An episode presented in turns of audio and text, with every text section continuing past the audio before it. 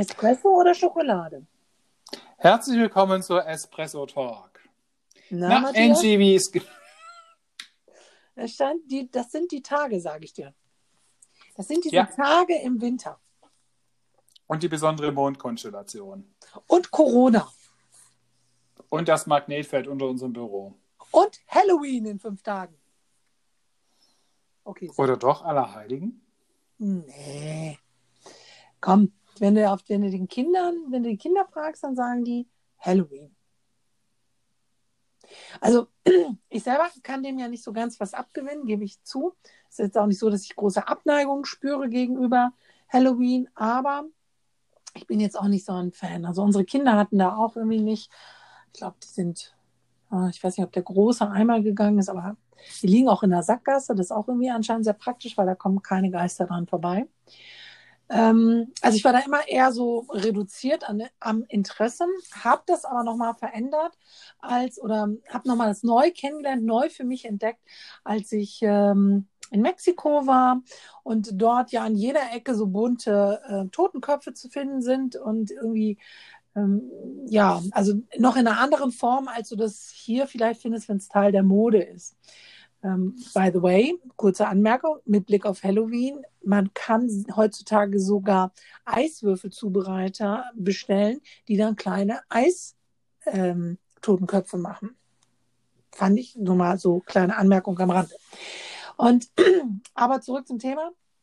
Die, ähm, da habe ich das nochmal ganz neu kennengelernt und habe nochmal einen neuen Zugang dazu gekriegt, weil die Idee, dort an diesem Tag nochmal besonders den Toten zu denken und nicht nur den Toten des vergangenen Jahres, sondern wirklich äh, den Toten in der eigenen Familie. Und wir haben alle Verstorbenen in der, in der Familie, die vielleicht schon 20 oder 10 oder nur ein Jahr, ein Jahr tot sind, vielleicht bei einigen auch mehr in diesem Jahr. Ähm, und diesen Toten nochmal einen besonderen Tag zu geben, sie mit ihnen zu feiern, ähm, die Vorstellung auf den Friedhof zu gehen und dort eher eine rauschende Party als ein trauriges Intermezzo zu liefern, hat mich dann schon irgendwie berührt, merke ich. Also ich finde das, ähm, das Spannende ähm, von, von, von, von, von Halloween ähm, den besonderen Spannungsbogen, also, also klar, ähm, Süßigkeiten und diese ganzen ähm, leckeren, tollen, lustigen Sachen, die man aus mit und ohne Gelatine herstellen kann und Götterspeise und was es alles gibt. Und Eiswürfel Ähm, in Totenköpfen? Ja, zumal es im Oberschwäbischen den Brauch des Rübengalstrons gibt. Das heißt, man Das hat eine Zuckerrübe, Norddeutschland? die, ist, ähm, die dann ausgehöhlt ist, aber die ist schon ein bisschen früher, nicht an, an Halloween, wo man von Haus zu Haus geht.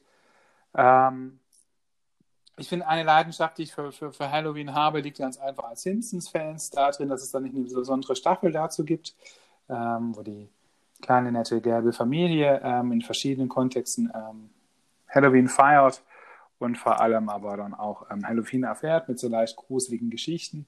Ähm, und ja, ich gebe es zu, so manchmal ab und zu ein Horrorfilm ist dann doch auch mal was Nettes, so in seinem Alltag sich den Hallo, du anzuschauen. bist Priester. Ja, genau. Und das ist das nächste Lustige. Das habe ich schon in meiner, in meiner Zeit am Dom gerne gemacht. Ein, ein, ein Schild an die Tür gebappt, wo es drauf steht, es gibt nicht Süßes oder Saures, aber gerne den Segen Gottes. Ähm, und so mancher hat sich dann verklingelt. Das finde ich spannend, dass du sagst, verklingelt. Bist du sicher? Hast du das verifiziert, dass sie verklingelt, sich verklingelt haben? Ganz verifizieren konnte man nicht, weil meistens ähm, war natürlich dann klar an, an gewissen Stellen, dass trotzdem halt einfach die Ministrantengruppe ähm, auf ihrem Beutezug es sich natürlich auch nicht nehmen lässt, beim Diakon oder WK zu klingeln. Ja. Ja. Also, ich habe ja gerade aus Mexiko erzählt und musste jetzt so denken an, an Allerheiligen und Allerseelen, ähm, was ja so ganz, ganz anders bei uns ähm, gefeiert wird. Und ähm, aber für uns war das früher, insoweit gab es für mich so einen Andockpunkt, ähm, dass ähm, wir jedes Jahr als Familie ähm, auf den Friedhof gegangen sind und nicht nur, dass man es vorher schön hergerichtet hat und ein Kranz natürlich da war und ähm, ein Licht angezündet war.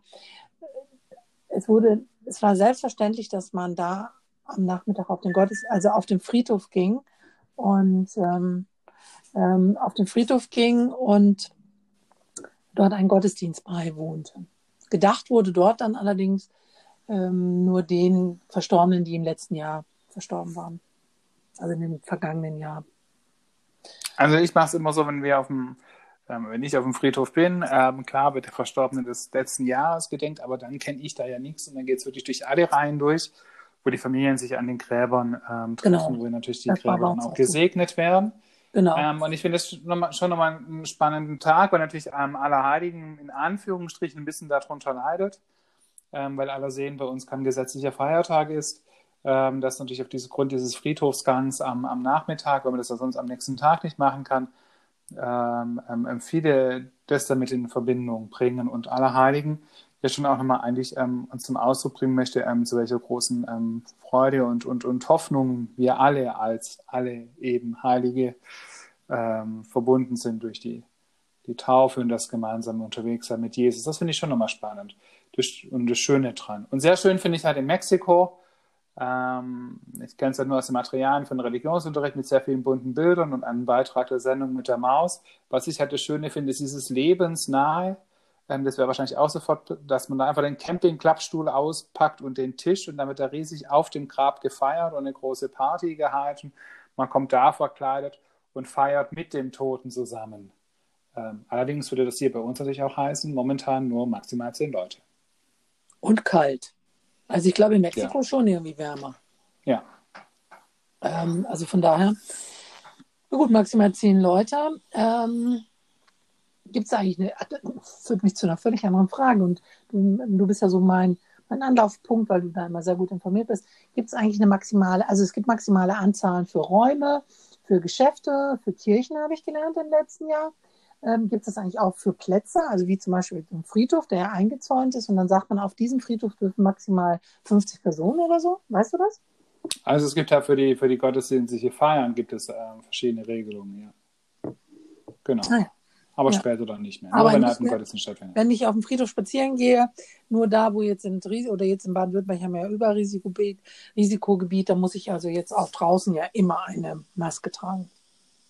Dieses Erinnern daran, dass ich ähm, zu einem größeren Teil gehöre und das so kurz vor dem Winter, finde ich es eigentlich auch nochmal eine schöne, also ein schöner Tag, obwohl ich es als Kind unglaublich langweilig und kalt fand auf den Friedhöfen.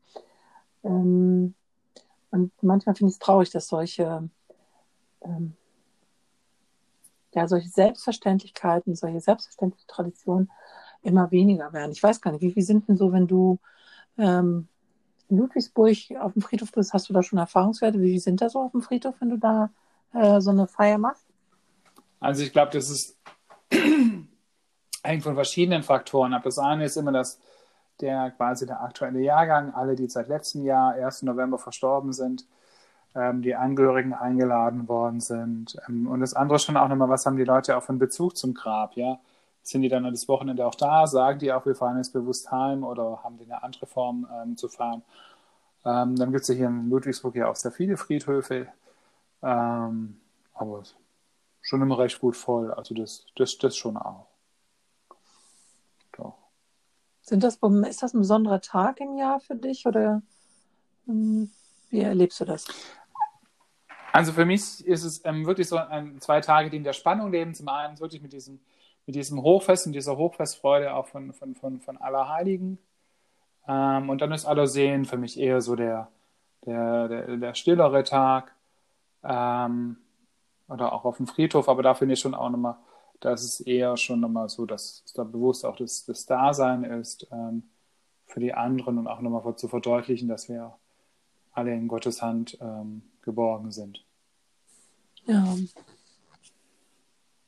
Ist auch irgendwie ein spannender Start ähm, am 1. November ähm, für so eine dunklere Zeit. Das Wochenende davor wird ja meist die Zeit umgestellt. Dann werden die Nächte wieder etwas länger. Und, Wie heute Nacht. Genau. Und ähm, ich merke nochmal, es ist ein ganz, also ich, ich hänge gerade nochmal dran, dass das ein, auch ein besonderer Start ist, so in die dunkle Zeit hinein mit der Gang auf Weihnachten.